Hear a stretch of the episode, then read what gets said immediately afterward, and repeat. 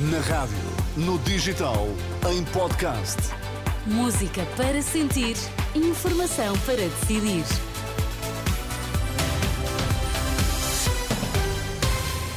No arranque da edição das nove, os destaques desta quinta-feira. Boa noite.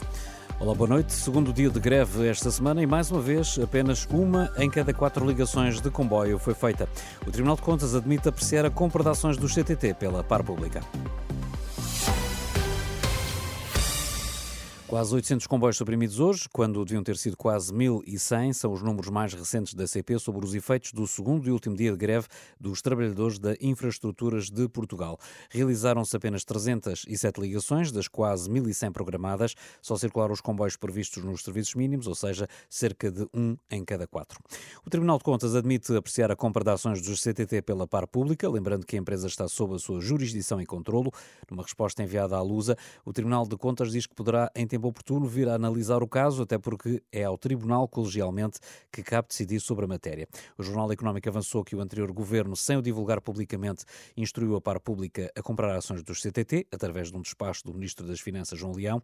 Ainda esta tarde, António Costa explicou que não tornou pública a intenção de comprar as ações para que estas não aumentassem de preço, mas já depois da compra nada foi anunciado. O Primeiro-Ministro diz que tudo foi feito, no entanto, às claras. A operação não foi, não foi mantida em segredo, porque há que, eh, os CTT são uma empresa cotada.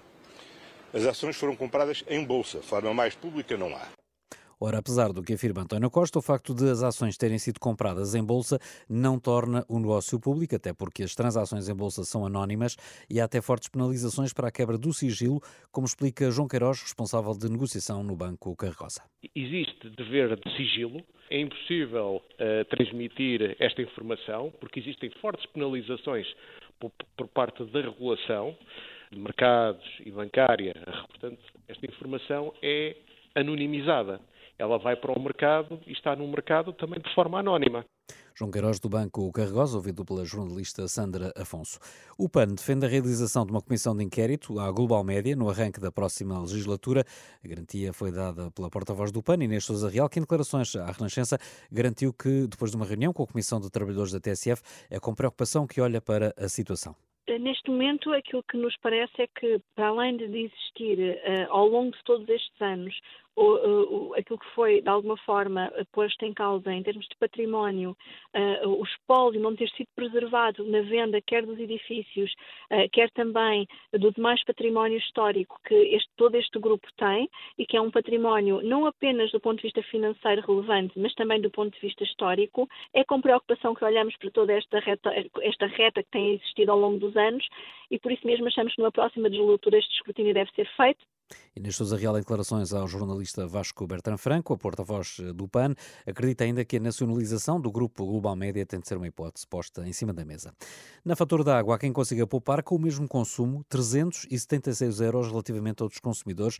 Tudo depende do município, isto porque nas contas da defesa do consumidor, os municípios no norte do país cobram muito mais pela mesma água que os do sul do território. Segundo a DECO, as câmaras de Amarante e do Fundão são as que fornecem a água a preços mais elevados.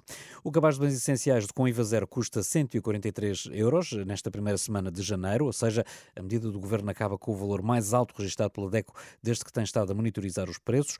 Em quase nove meses, eh, o cabaz eh, teve um aumento superior a 9 euros, o que basicamente anulou o efeito do IVA zero. O maior aumento verificou-se no azeite virgem extra, que em apenas um ano quase duplicou de preço, passou de cerca de 6 euros por litro para 11 euros e 6 cêntimos. Também a pescada fresca e a laranja tiveram aumentos superiores a 40%. De recordar que a partir da manhã é imposto IVA nas 46 categorias de produtos alimentares considerados essenciais. E os Correios ficam mais caros em fevereiro, os preços vão subir cerca de 9,5%, segundo confirmou a Renascença, hum, hum, fonte da Anacom, a Autoridade Nacional de Comunicações. O selo do Correio Normal até 20 gramas vai custar mais 4 cêntimos, só para 65, enquanto o Correio Azul passa de 80 para 90 cêntimos.